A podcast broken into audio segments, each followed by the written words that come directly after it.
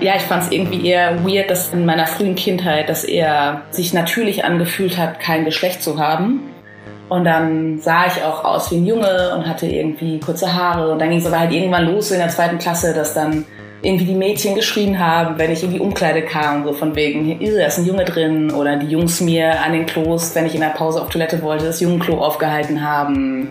Also in meiner idealen Welt wären Genitalien sowas wie Haarfarben. Ja, und damit hallo und herzlich willkommen zu eurem Dissens-Podcast. Schön, dass ihr dabei seid.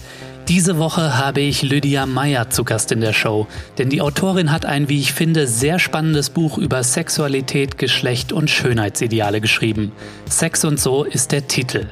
Mit Lydia Meyer quatsche ich unter anderem über Geschlechtervielfalt, den Bruch mit gesellschaftlichen Erwartungen und jetzt kommt's Arnold Schwarzenegger. Es wird also spannend. So, wir legen auch gleich los. Mein Name ist Lukas Andreka. Ich wünsche euch ganz viel Spaß mit Dissens.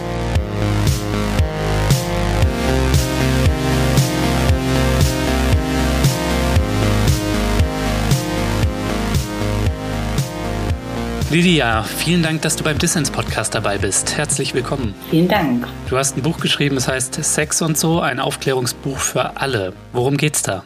Also es geht natürlich um Sex, aber es ist eher ein Aufklärungsbuch im Sinne eines fragenstellenden Buchs bezogen auf Gender, würde ich sagen, und natürlich auch auf Sex und alles, was damit zusammenhängt.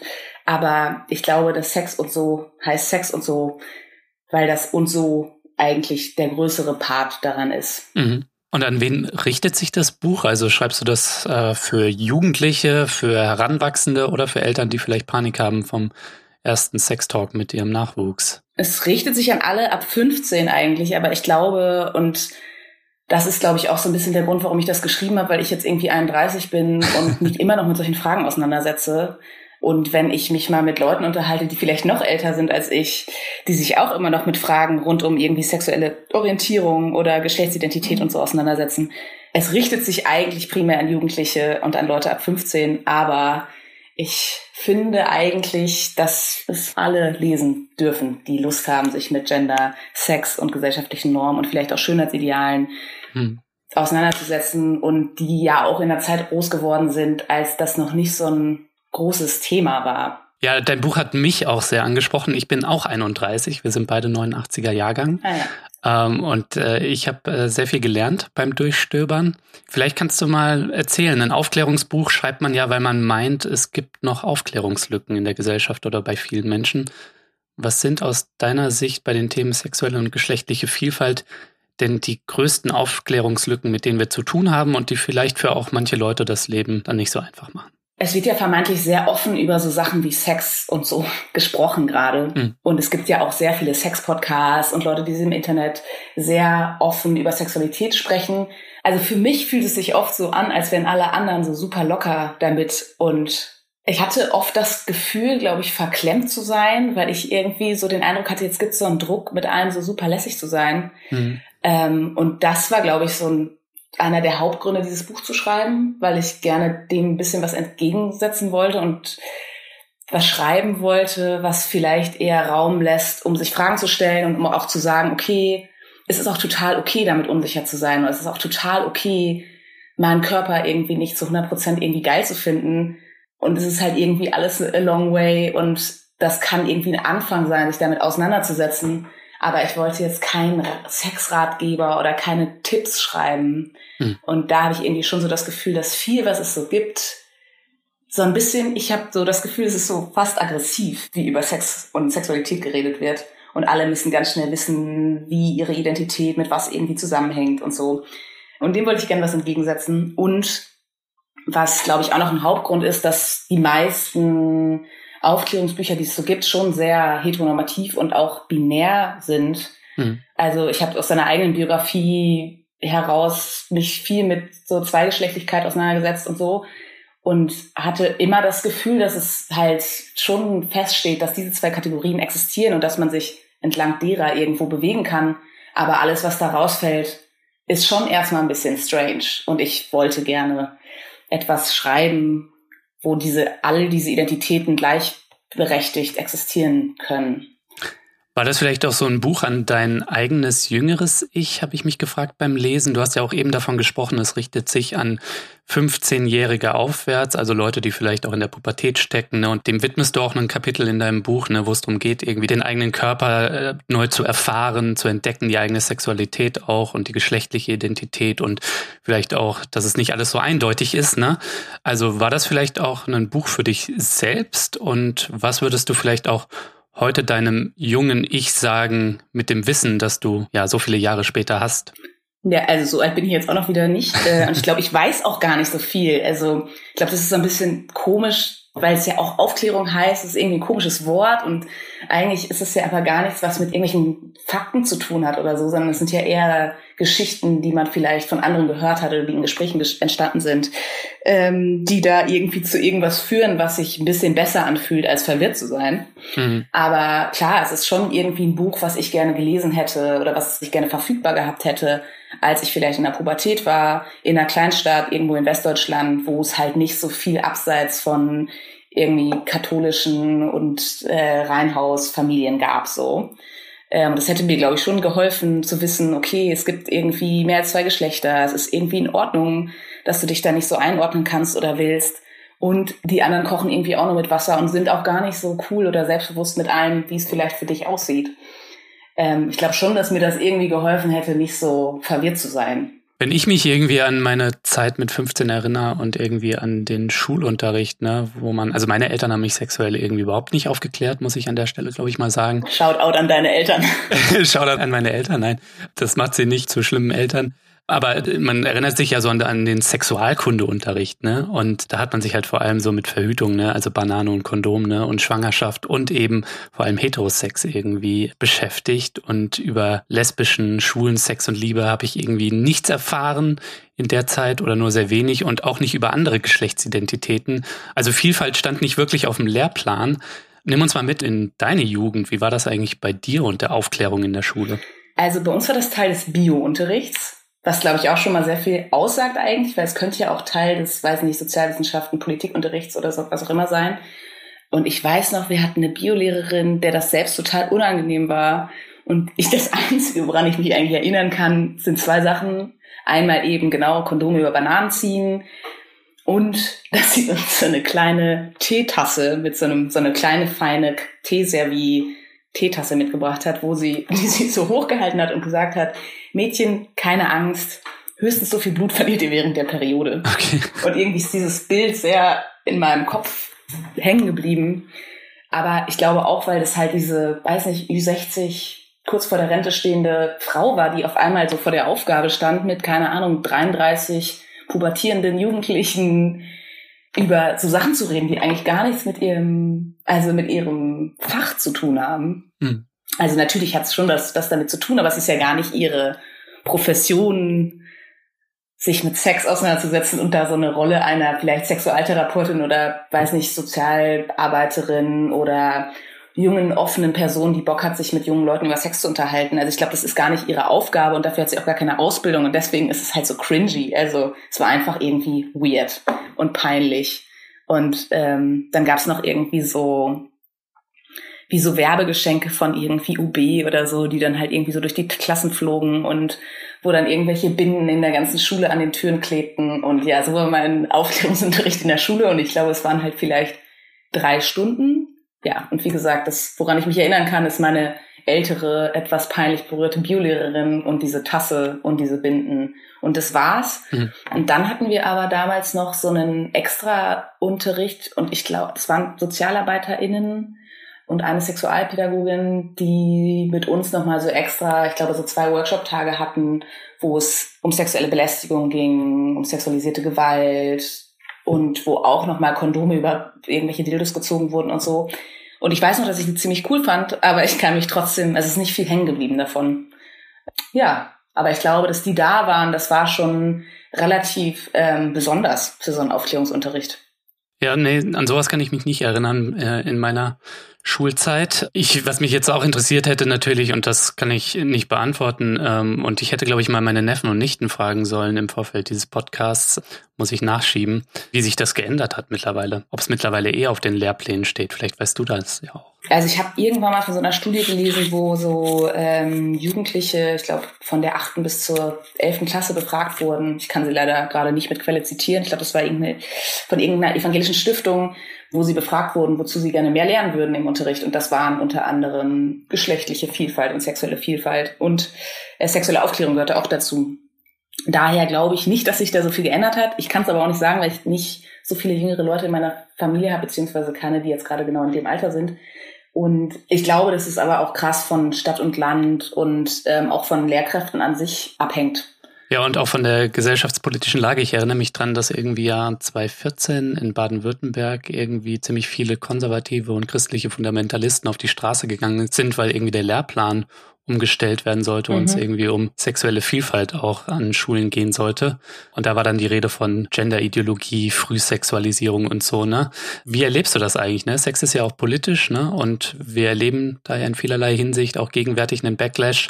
Wie nimmst du das wahr? Ähm, ich muss ehrlich gesagt sagen, dass ich das gar nicht mehr so wahrnehme, weil ich glaube ich durch diese Arbeit bei Auf Klo und in so Formaten, die halt so sehr exponiert sind im Internet und die auch super viel Hate und genau solche Leute auch anziehen. Also als wir auf Klo damals angefangen haben, das war 2016, und es war ein Funkformat, was sich vornehmlich an 14 bis 19-jährige Frauen und queere Leute gerichtet hat und diejenigen, die als erstes da in der Kommentarspalte aktiv waren, waren halt Männer über 40, die halt die GZ hassen so. Hm. Ähm, und ich glaube, dadurch habe ich leider so ein bisschen gelernt, das so ein bisschen auszublenden oder nicht nur leider, vielleicht auch zum Glück, aber ich glaube, durch diese vier Jahre Arbeiten in diesem Internet und so viel Scheiße hören und lesen, die da einfach nicht hingehört und die genau aus so einer Ecke kommt, habe ich so ein bisschen gelernt, das zu ignorieren.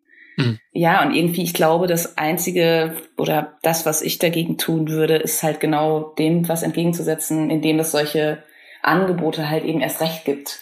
Weil ich glaube, so jetzt zu diskutieren mit irgendwelchen Leuten, die von Genderideologie sprechen, weiß ich nicht, ob das jetzt so viel bringt, ehrlich gesagt. Ich glaube, es ist so ein bisschen wie Corona-Masken, Maskenleugner oder Corona-LeugnerInnen. Da habe ich jetzt auch keinen Bock an der Supermarktkasse, mich jetzt lange mit jemandem darüber zu streiten, ob man jetzt fünf Minuten Maske aufsetzen muss oder nicht. Ja. Ja, woran ich auch denken musste, ist, wie einer solchen Person beim Lesen deines Buches die Zornesröte ins Gesicht steigt und das hat mich dann für einen Moment sehr amüsiert. Naja, meinst du, die Person würde das Buch kaufen? Also, I don't know. Nee, aber ich könnte mir eben vorstellen, ähm, also ich fände es ja schön, wenn dein Buch Teil von einem Bildungsplan wird, so, ja. Also das würde bestimmt einige Leute dann wütend machen. Ja, das würde mich, glaube ich, freuen, wenn sie wütend sind, weil vielleicht folgt ja dann auf die Wut auch irgendwie mal eine Auseinandersetzung damit, woher diese Wut vielleicht kommt.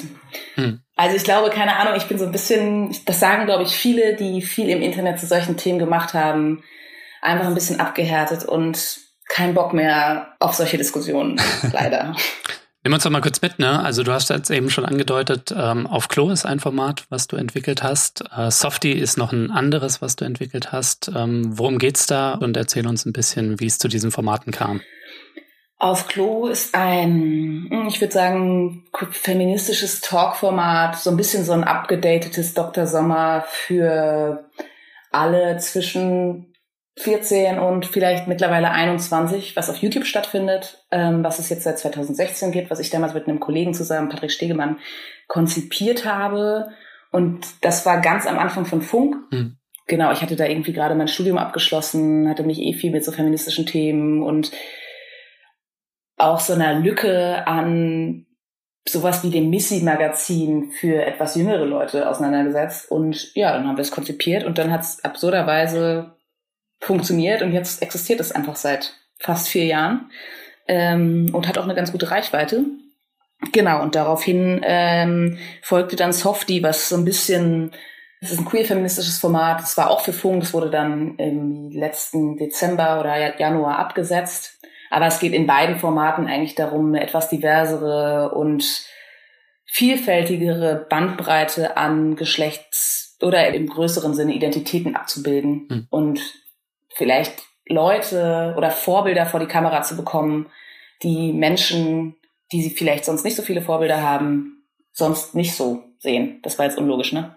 Nee, Leute, die man nicht im ZDF-Abendprogramm zum Beispiel sieht. Ne? Genau, wobei ich glaube, dass die Zielgruppen jetzt eh nicht ZDF gucken, aber ähm, einfach Menschen zu Wort kommen lassen, die vielleicht sonst nicht unbedingt als allererstes zu Wort kommen würden. Ja, in deinem Buch kommen auch Menschen zu Wort. Du gibst Einblick in Geschichten von Menschen, die ihren eigenen Weg gegangen sind, was äh, sexuelle Orientierung und geschlechtliche Orientierung angeht. Kannst du mal von einer Geschichte oder einer Person erzählen, die dich da sehr beeindruckt hat und warum? Fällt mir ein bisschen schwer, weil das, also weil das alles eigentlich Geschichten sind, die ich interessant und beeindruckend finde. Ich finde natürlich so eine Audrey, die ist Interaktivistin und hat ihr Leben lang Operationen gehabt hm. und dann mit 16, glaube ich, erfahren, warum überhaupt und hat sich sehr oft sehr fehlerhaft gefühlt, weil Ärztinnen und Ärzte ihr das Gefühl gegeben haben, dass sie fehlerhaft ist und auch Wörter benutzt haben. Und das ist, glaube ich, auch nochmal so ein ganz anderes Thema, so mit was für Wörtern beschreiben wir eigentlich die Sachen, die uns dann selbst manchmal vielleicht komisch oder fehlerhaft vorkommen. Ich glaube, sie ist so Mitte 20 und hat dann einfach mit 16 erfahren, was der Grund für diese ganzen OPs war und hat sich erst auch gar nicht richtig getraut, damit nach außen zu gehen, weil sich eben alles irgendwie so ein bisschen komisch angefühlt hat. Und die Geschichte fand ich ziemlich beeindruckend oder irgendwie einfach krass, weil ich glaube, so ein paar Intergeschichten kennt man ja auch schon. Aber ich kann mir ganz gut vorstellen, wie weird es sich anfühlen muss, wenn man ständig zum Arzt muss und ein Arzt oder eine Ärztin ist ja schon damit konnotiert, dass es irgendwie was mit Krankheit zu tun hat. Hm. Und man muss da aber einfach irgendwie hin und auch noch irgendwelche Eingriffe vornehmen lassen. Und das ja nur passiert, weil es dieses Zwei-Geschlechtersystem gibt und was ja mittlerweile ein bisschen aufgebrochen ist, aber darüber können wir vielleicht später nochmal reden. Genau, das fand ich krass. Und also eine Geschichte, die mich auch besonders beeindruckt hat, das war in einem anderen Kontext, also es war, ist jetzt, die ist jetzt nicht im Buch die Geschichte, aber vor einem Jahr ungefähr habe ich Andrea kennengelernt und Andrea ist Ende 50, Transfrau und sie hat mir noch mal so ein bisschen aus der Perspektive einer Person, die nicht das Internet hat und die auch nicht wusste, dass sowas wie queere Identitäten außerhalb von der eigenen Identität überhaupt existieren, gar nicht hatte. Mhm.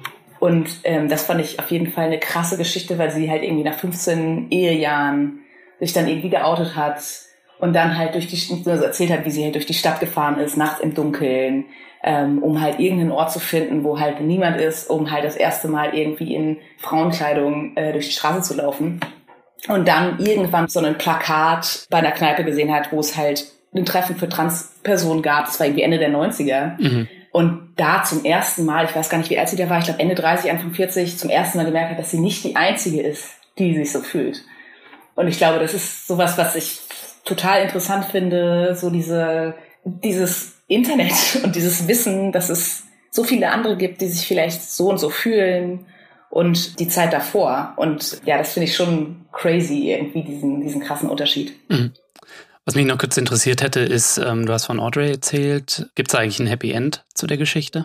Äh, ja, also und ich äh, finde es ein bisschen weird, aber fast, ich habe das Gefühl, die meisten Geschichten, die in dem Buch vorkommen, haben Happy End.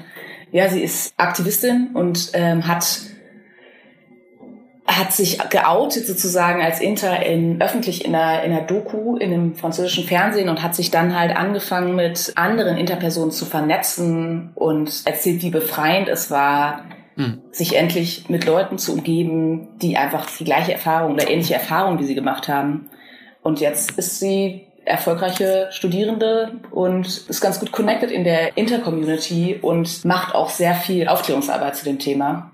Genau, und ich meine, jetzt gibt es das dritte Geschlecht und so, aber ich glaube, das ist alles ein bisschen zu komplex, um das jetzt als Happy End bezeichnen zu können. Aber mhm. mir ist es total wichtig, ähm, anderen Leuten in einer ähnlichen Situation Tipps zu geben und auch ein Vorbild zu sein.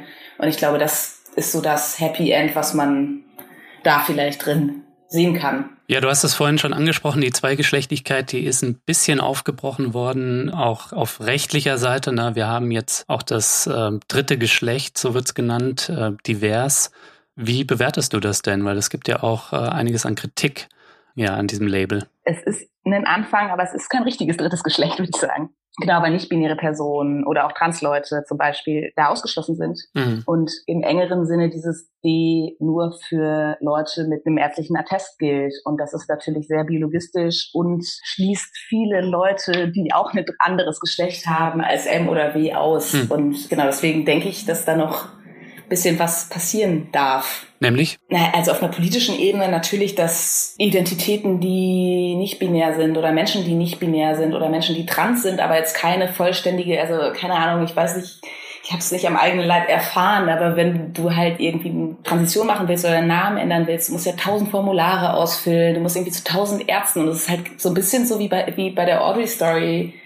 Du musst halt durch ganz viele institutionalisierte so Prozesse mitmachen, immer so einen Stigma irgendwie auch beinhalten oder so einen okay, das ist jetzt aber krank oder das ist irgendwie, keine Ahnung, du brauchst eine Diagnose. Und das ist ja schon total problematisch, weil also ich als Person, die sich irgendwie nie mit diesen Geschlechtern so richtig identifizieren konnte, habe mich sowieso schon immer weird gefühlt.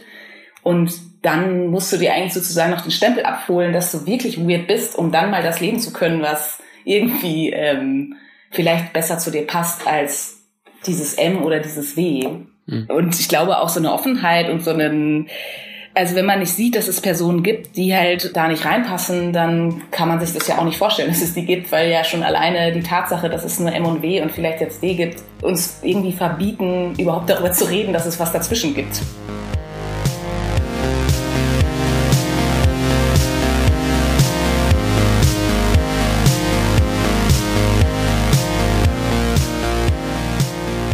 So, ich möchte die kurze Pause hier nutzen, um ein fettes Dankeschön an alle Fördermitglieder von Dissens zu schicken.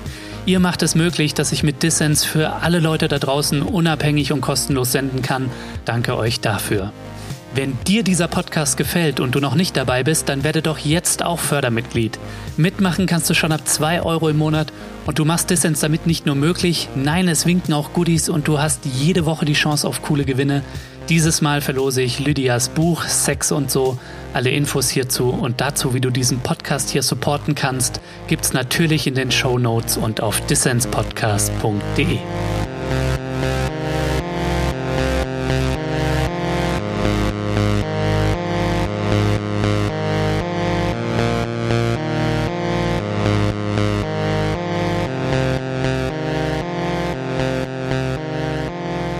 hörst den Dissens-Podcast. Zu Gast ist die Autorin Lydia Meyer aus Berlin.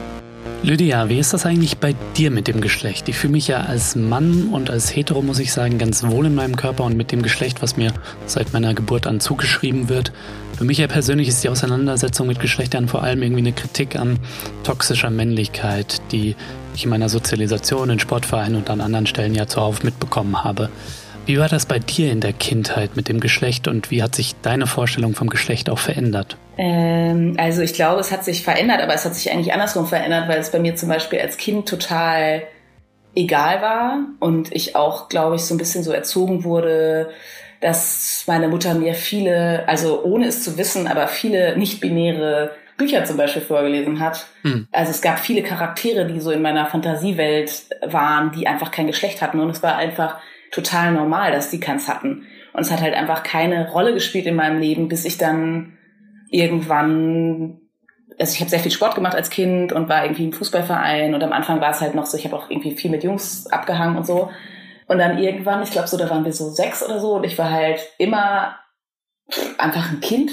Also kein Junge, kein Mädchen, sondern halt ein Kind. Mhm. Und ähm, genau, war in diesem Fußballverein und es war halt eine gemischte Gruppe und dann wurden wir aber irgendwie sechs Jahre alt und eingeschult und dann gab's halt auf einmal diese Trennung und ich sollte halt in den Mädchenverein gehen und die Jungs sollten in den Jungsverein gehen und dann hatte ich keinen Bock mehr auf Fußball ähm, und habe aufgehört. Und dann habe ich Leichtathletik gemacht irgendwie lange und dann war es irgendwann auch so, dass also ich war halt einfach da, weil mir dieser Sport Spaß gemacht hat und weil ich, weiß ich nicht, weil das einfach Teil meines Lebens war und weil auch Geschlecht dabei nicht so eine Rolle gespielt hat. Und dann irgendwann ging es aber los, so als wir so in Richtung Pubertät gingen, dass auf einmal alle Mädchen so Bikini-artige Trikots tragen sollten. Okay. Genau, und es war halt irgendwie so ein, das hat mir schon irgendwie so viel verdorben, habe ich das Gefühl, jetzt so im Nachhinein. Jetzt, also ich habe dann auch, also genau, dann war ich immer gut im Kugelstoßen und dann hat, hat das aber ein bisschen geclasht, weil ich bin ja irgendwie weiblich und ich will ja nicht so eine Kugelstoßerin sein. Sowas. Und das finde ich natürlich im Nachhinein ein bisschen traurig. Aber ja, ich fand es irgendwie eher weird, dass so am Anfang in meiner frühen Kindheit, dass er sich natürlich angefühlt hat, kein Geschlecht zu haben. Hm. Und dann sah ich auch aus wie ein Junge und hatte irgendwie kurze Haare. Und dann ging es aber halt irgendwann los in der zweiten Klasse, dass dann irgendwie die Mädchen geschrien haben, wenn ich in die Umkleide kam, so von wegen, da ist ein Junge drin oder die Jungs mir an den Klos, wenn ich in der Pause auf Toilette wollte, das Jungenklo aufgehalten haben mhm. oder ich ständig gefragt wurde, bist du ein Junge oder ein Mädchen? Ich irgendwie Rüdiger gerufen wurde statt Lydia und so. Also ich hatte immer Friends und ich war auch immer irgendwie beliebt und so und war jetzt irgendwie gar keine, also gar keine Außenseiterin oder sowas, aber irgendwie war das schon immer Thema aber gar nicht so, dass ich dachte, ich bin was Besonderes, sondern eher so, dass ich dachte, hä, ähm, was ist denn eigentlich hier das Problem und warum empfindet ihr das als so weird, dass ich da irgendwie nicht reinpasse? Weißt du, was ich meine? Mhm. Genau, und so war das dann und dann irgendwann habe ich halt, also habe ich dann halt angefangen, irgendwie zu versuchen, mich als weibliche Person zu performen. Und aber ich glaube so, dass mir diese Auseinandersetzung mit feministischen Inhalten, mit Queer-Feminismus schon geholfen hat, da irgendwie ein bisschen ein entspannteres Verhältnis zuzukriegen. Und ja, ich finde es alles immer noch ganz schön verwirrend. ja, weil auch mir teilweise die Wörter dafür fehlen. Ähm, und ich schon das Gefühl habe, so in meinem Freundeskreis sind schon viele Leute einfach cis. Mhm. Und ich werde halt weiblich gelesen, deswegen ist es manchmal habe ich so das Gefühl, ich muss mich irgendwie kurz erklären oder so, obwohl ich natürlich gleichzeitig denke so, ey, meine Geschlechtsidentität ist dir doch scheißegal. Also, aber ja, alles ein bisschen, bisschen wirr. Ja, ich wollte dich jetzt auch auf nichts festnageln und für mich ist es aber auch sehr oft sehr verwirrend, aber das ist auch vielleicht gar nicht verkehrt, oder? Also hast du so das Gefühl, ähm, dass es vielleicht auch darum gehen muss, diese Verwirrung und Uneindeutigkeit ein bisschen mehr auszuhalten? Also ich glaube, das ist auch der Grund, warum ich mich so für Pubertät interessiere, weil es halt so eine verwirrte Zeit ist und ich das sehr spannend eigentlich finde und es ist ja auch sehr widersprüchlich und alles ändert sich von heute auf morgen und so. Mhm. Ich finde es einfach irgendwie, ist ganz schön gaga, aber es ist auch irgendwie cool. Also was ich verwirrend finde ist, also ich frage dich mal zurück, bist du irgendwann aufgewacht und dachtest so, jo, ich bin ein Mann oder dachtest du das immer oder? Nee, keine Ahnung, gute Frage. So als Kind bestimmt nicht, wurde mir dann eben anerzogen. Und ja, wann ist ein Mann ein Mann? Ich weiß heute, dass ich mich in meinem Körper ganz wohl fühle und dass ich auf Menschen ohne Penis mehr steil gehe als auf Menschen mit Penis. So. Und das ist halt das, was vielleicht gemeinhin als Mann bezeichnet wird. Ja, also ich, was ich irgendwie daran so weird finde, ist so, woher, also woher weiß man das? Ähm, um diese Frage mal umzudrehen, ich glaube, so Leute, die irgendwie trans sind oder nicht binär, die werden immer gefragt, so, woher weiß man das? Aber ich frage mich so, hey, woher weißt du, dass du ein Mann bist? Ich weiß nicht, also vielleicht ist es auch einfach das Gefühl, man möchte irgendwie ein bisschen Eindeutigkeit haben, ne? Und sich ein bisschen identifizieren, ne? Also nicht umsonst gibt's ja auch äh, eben viele neue Labels, ne? Und ähm, weiß jetzt nicht, ob du dich als queer bezeichnest, zum Beispiel, um dem Ganzen zu entgehen, so, ne?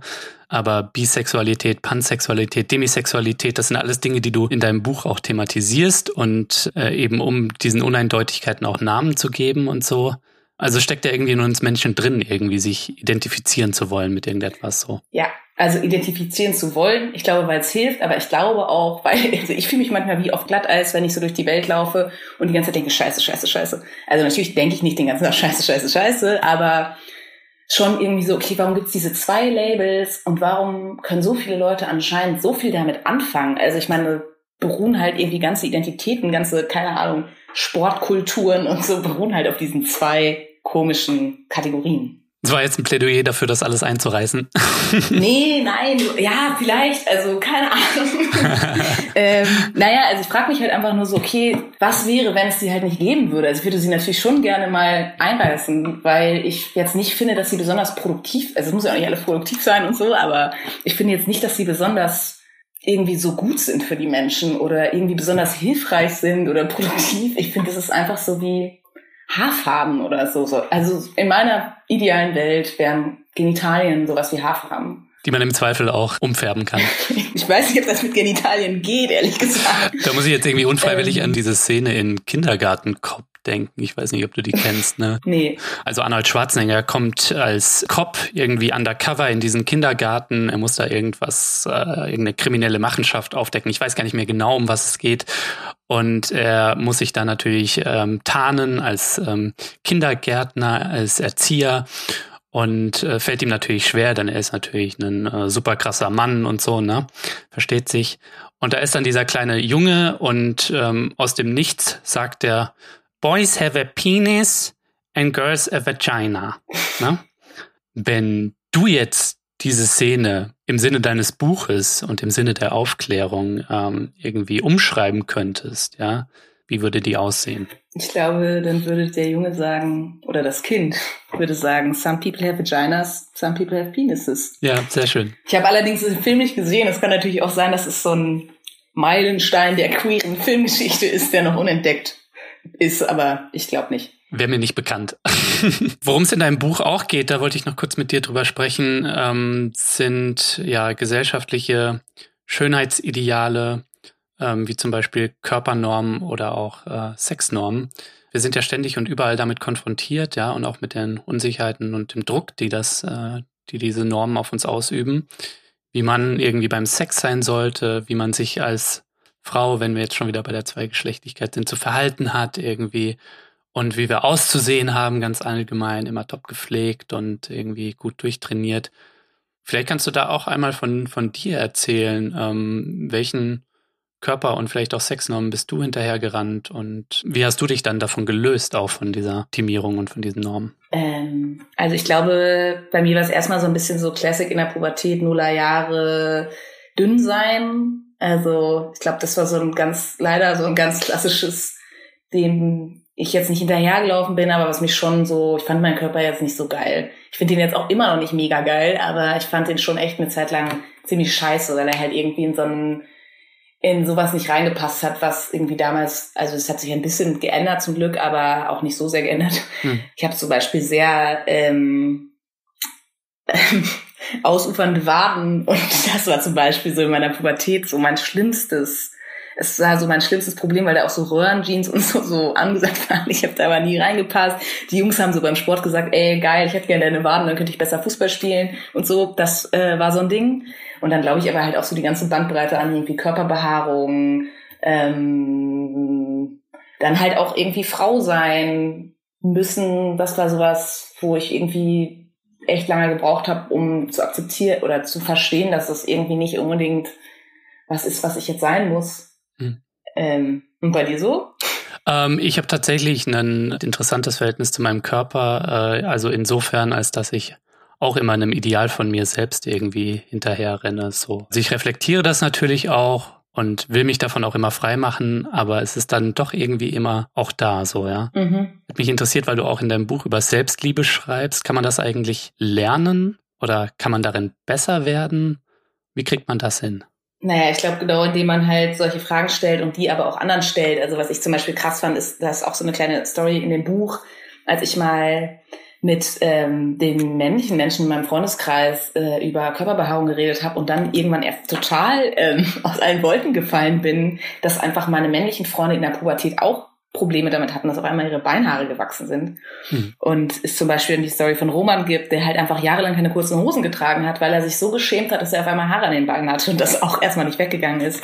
Also sich da irgendwie ein bisschen drüber auszutauschen, auch wenn man vielleicht schon über 30 ist, was uns eigentlich alle so seit Jahren beschäftigt oder halt vor Jahren beschäftigt hat, dass das hilft. Und ich glaube aber auch so, sich irgendwie zu versuchen, ich weiß, das ist mega schwer und das geht auch nicht immer, aber sich zu versuchen, auch keinen Druck zu machen, dass, also, dass man sich jetzt jeden Tag, dass man jeden Tag aufsteht und denkt, geil. Also ich glaube, das ist ja sowas, wo wir wahrscheinlich ja eh nie hinkommen werden. Hm. Also es gibt ja mittlerweile auch irgendwie Serien und Filme und irgendwie Bücher und Magazine und irgendwie Instagram-Accounts, wo halt so man die eigenen Sehgewohnheiten so ein bisschen auf die Probe stellen kann. Und mir hilft zum Beispiel immer, wenn ich irgendwie so einen Downer habe oder irgendwie mich komisch finde oder so, mich jedes Mal einfach zu fragen, okay, woher kommt das? Warum fühle ich mich so? Ist halt auch anstrengend irgendwie. Und ich glaube auch nicht, dass es so geil ist, immer diese eigenen Gefühle auseinanderzunehmen, aber irgendwie muss man ja damit umgehen. Ja, ich weiß nicht, Selbstliebe ist halt so ein krasses Wort, weil es halt so klingt, als würde man sich heiraten. Aber ich glaube, es ist einfach nur so ein bisschen akzeptieren, dass man sich nicht geil findet, akzeptieren, dass man irgendwie keinen Körper aus einem, weiß nicht, Hochglanzmagazin hat und auch akzeptieren, dass man sich manchmal scheiße findet, so. Das ist dann der erste Schritt schon, lockerer mit der Sache umzugehen, ja. Dass man irgendwie ständig und überall konfrontiert ist mit Bildern gut aussehender Menschen und so weiter. Ja, also weil ich meine, bei mir ist so ein bisschen das Problem gewesen, dass ich eine Zeit lang, keine Ahnung, ich glaube in der Zeit, als es auch nicht so einfach ist, wenn der Körper so wächst und man vielleicht auch irgendwie seine Tage bekommt und das für einen weird ist, weil man halt vielleicht auch eigentlich gar nicht richtig eine Frau sein will und dann aber halt auch noch die ganze Zeit konfrontiert ist mit so Bildern, die auch noch auf so einer anderen Ebene überhaupt nicht zu dem passen, wie man sich selber wahrnimmt. ich habe es einfach eine Zeit lang überhaupt nicht gerafft. Ich dachte halt, ich bin so ein Klumpen. Ja, ich habe irgendwie, glaube ich, so in der Pubertät nicht die Möglichkeit gehabt, mich so damit auseinanderzusetzen, dass das vielleicht alles ein komisches Konstrukt ist, was irgendwo herkommt, wo vielleicht auch Leute Geld nicht verdienen wollen oder und ich glaube, dass die Möglichkeiten, sich damit auseinanderzusetzen, heute ja schon ganz andere sind als vielleicht noch vor so 15 Jahren oder so. Total, du hast es ja schon angesprochen, ne? Also es gibt ja irgendwie ähm, auf Instagram und auch sonst wo in der Popkultur irgendwie auch Sachen, an denen man sich dann eher orientieren kann. Ja. Mich würde noch interessieren, wenn du schaust auf das Thema Sex und geschlechtliche Identität in Deutschland. Inwiefern gibt es da eigentlich Länder in der Welt, von denen wir da was lernen können? Weil die Debatte irgendwie schon weiter ist oder weil es irgendwie auf anderen Ebenen, wie zum Beispiel der rechtlichen Ebene, auch weiter ist? Mhm. Also ich finde besonders spannend eigentlich schon, also ist ein bisschen lame, aber ich finde schon, dass die USA halt debattenmäßig auf jeden Fall weiter sind und ich glaube, dass es auch einfach sehr, sehr viel mit Sprache zu tun hat, ähm, weil Englisch halt einfach viel weniger binär ist als Deutsch. Hm. Und ich finde gerade so dieses sprachliche, also die Möglichkeit, die Sprache da bietet oder eben auch nicht bietet, ganz interessant. Und ich, da finde ich vor allen Dingen ganz lässig, ganz cool, dass Schweden ähm, einfach ganz einfach ein neues Pronomen eingeführt hat, hen, was ähm, was Drittes meint. Und ähm, ja, ich finde es irgendwie ganz faszinierend, wie Leute ja in der Lage sind, auf einmal irgendwelche neuen Namen von irgendwem, die oder der geheiratet hat, anzunehmen und ganz einfach in ihre Sprache zu übernehmen oder so ein Wort wie Smartphone oder keine Ahnung, so ein Wort wie Maskenpflicht oder äh, Hust- und Niesetikette ähm, super easy auf einmal integriert werden in die deutsche Sprache. Aber sobald jemand irgendwie sein, seine Pronomen ändert, ist es auf einmal irgendwie eine riesengroße Debatte, weil das jetzt die deutsche Sprache zerstört. Und da finde ich schon Schweden sehr vorbildlich. Mhm. Wobei ich auch nicht sagen würde, dass nur weil die Sprache geändert wird, irgendwie gleich alles anders ist, aber also ich glaube sowas so, ich habe irgendwie das Gefühl, in Deutschland ist so dieses komische deutsche, deutsche Sprache, dieses komische deutsche Kulturgut, oh, wir können jetzt unsere Grammatik nicht ändern, nur weil ein paar Verrückte irgendwie behaupten, dass sie nicht männlich, männlich oder weiblich sind. Das ist so, glaube ich, das, was mich so ein bisschen fuchst und wo ich mir irgendwie eine andere Form der Debattenkultur oder so wünsche. Hm. Ja, aber ich finde, das sollte halt auch nicht der Kampf von Einzelnen sein, sondern irgendwie sollten wir es irgendwie hinkriegen, uns so weit zu öffnen, dass unsere Sprache vielleicht auch Raum lässt für Leute, die jetzt keine Frauen oder Männer sind. Ähm, aber zu, schon alleine ExpertInnen sagen. Also keine Ahnung, es ist ja irgendwie so, Anne Will hat jetzt angefangen zu gendern und die AfD kriegt irgendwie, weiß nicht, stellen sich die Haare auf und kriegt da irgendwie die crazysten mhm. Angstanfälle oder so. Und ich bin so, ey Leute, also klar ist die AfD, ne? Okay, vielleicht schlechtes Beispiel, aber. Ich glaube nicht nur die AfD, ja, aber. Ja, nicht nur die AfD, genau, aber ich, ich bin so ein bisschen so, ey, ich habe da in der Schule, in der 11. Klasse, haben wir schon über Gender diskutiert. Das war vor, weiß nicht, 14 Jahren oder so. Und immer noch gibt's irgendwie so Opas, die halt irgendwie sagen, noch ist aber unsere Sprache kaputt. Ähm, und ich habe natürlich irgendwie jetzt hier kein, keine neue Sprache erfunden. Aber ich glaube nicht, dass es so schwer ist, Pronomen zu finden oder eine Sprache zu entwickeln gemeinsam oder zumindest so empathisch und kreativ auch mit der Sprache umzugehen, die wir schon haben, dass sich das langsam aber sicher so ein bisschen aufweicht, so. Und dazu gehören aber halt ja auch irgendwie Medienschaffende und Leute in der Öffentlichkeit. Und ich glaube, das passiert ja auch so ein bisschen peu à peu. Wie gesagt, Anne will gendert und so. Aber in großen Zeitungen passiert das ja zum Beispiel auch meistens noch nicht. Ja, ich meine, Anne Will ist ein ganz gutes Beispiel, weil das so eine riesen Talksendung ist, ne? dass es zumindest bis dahin vorgedrungen ist. Genau, und dann, ich weiß nicht, dann kommen halt immer diese Debatten so darüber, oh, warum jetzt kein Sternchen mehr, warum jetzt Doppelpunkt und so. Und ich habe irgendwie das Gefühl, wir diskutieren die ganze Zeit über die Affigkeit vom Gendern, ähm, aber wir versuchen gar nicht richtig uns mal in die Lage zu, zu versetzen. Also, keine Ahnung, ich finde schon so dieses, okay, stell dir vor, es gibt blauäugige und braunäugige Menschen und du hast aber grüne Augen und du denkst die ganze Zeit, du bist crazy, weil es nur, also weil du im Pass nur blau und braun ankreuzen kannst und du hast aber fucking grüne Augen so und das Wort gibt's aber nicht und das kannst du auch nicht in deinen Pass eintragen. Also ja, es ist so ein bisschen so, als würde es nur zwei Farben geben. Lydia, mich würde noch interessieren, wenn du dir etwas wünschen könntest in Bezug auf unseren Umgang, unseren gesellschaftlichen Umgang mit sexueller und geschlechtlicher Vielfalt, was würdest du dir da wünschen? Boah, ich glaube, ich habe mir schon ganz schön viel gewünscht jetzt in diesem Gespräch. Jetzt darfst du noch den einen Megawunsch raushauen. Boah. Naja, ehrlich gesagt schon, dass dieses binäre System sich irgendwie abschafft.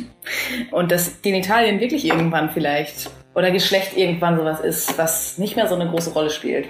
Ist ein großer Wunsch, aber ich sag das jetzt einfach mal so. Also, ich wünsche mir, dass Leute, die auf die Welt kommen, mehr Optionen haben, eine Identität zu sein, zu werden, zu entwickeln, außer, also die ein bisschen außerhalb dieser beiden Kategorien stattfinden kann. Lydia, danke fürs Gespräch. Danke dir.